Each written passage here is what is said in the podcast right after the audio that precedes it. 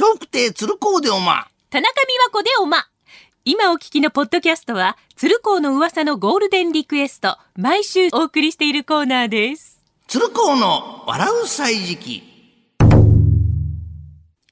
さあ、この時間は今話題の人物、旬の食べ物、季節の行事や出来事など小話ししてお届けします。鶴光の笑う歳時記。さてまあ、朝晩などはすっかり寒くなってまいりましてね、うどんも美味しい季節、秋の夜長、胃腸に優しいうどんは夜食にもおすすめでございます。そこで今日のテーマは、うどんです。はい。おい、金坊、友達と喧嘩したんだって。そうなんだ、おいらがね、うどんが好きって言ったら友達は、いや、お蕎麦の方がうまいって。それでどうしたんだい？相撲で決着をつけようってなったんだけどね、うどんと蕎麦、どっちも腰が強いから決着がつかなくってさ。なんだ、そんなことかい。じゃあ、その友達呼んでおいで、うどんと蕎麦だけに手打ちにしよう。うどんの具にもいろいろものがありますね。月見うどんは生卵を落としたもの。山かけうどんは山芋をすりおろしたやこを乗せたものですね。で、おかめうどんは多くの種類の具が入ったもの。以後のおかめ八目に由来をいたします。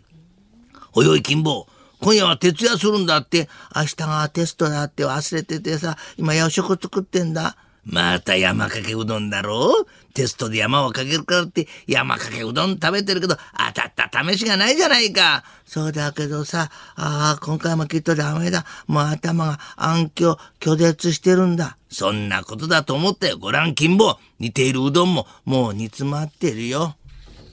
さて、たぬきうどんは地域によって全く具材が異なりますね。関東では天かすを乗せますが、京都では細切りの油揚げを乗せてから、くずあんをかけておろし生姜を添えたものをたぬきうどんと呼んでおります。おお、金坊帰ってきたか。お願いした天ぷらうどん用の天ぷらは買ってきてくれたかい？お店の人がタダでって言うから、天ぷらじゃなくて天かすにした。おいおい、それじゃたぬきうどんじゃないか。だってお店の人が言ってたよ。天かすはね、売れなかったら捨てちゃうって、天かす食べるのはエコなんだよ。なんだよ、難しいこと言っちゃってさ。ああ、父ちゃんは天かすじゃなくて天ぷらがよかったな。それにテレビで言ってたよ。地球のためになるべくプラは使わないようにってさ。さて、今や日本一うどんが有名な県といえば、讃岐うどんで知られる香川県。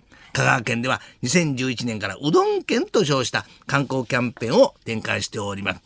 父ちゃん、讃岐うどん食べに高松まで来たね。おお、本場の味はまた格別だぞ。さあ、金坊、何にする？たぬきうどんもあるんだ。讃岐うどんで、たぬきうどんってちょっと面白いね。言われてみれば、そうだな。どうだ？金坊美味しいか？あめちゃくちゃ美味しいよ。讃岐だし、たぬきだけど、手抜きはないよ。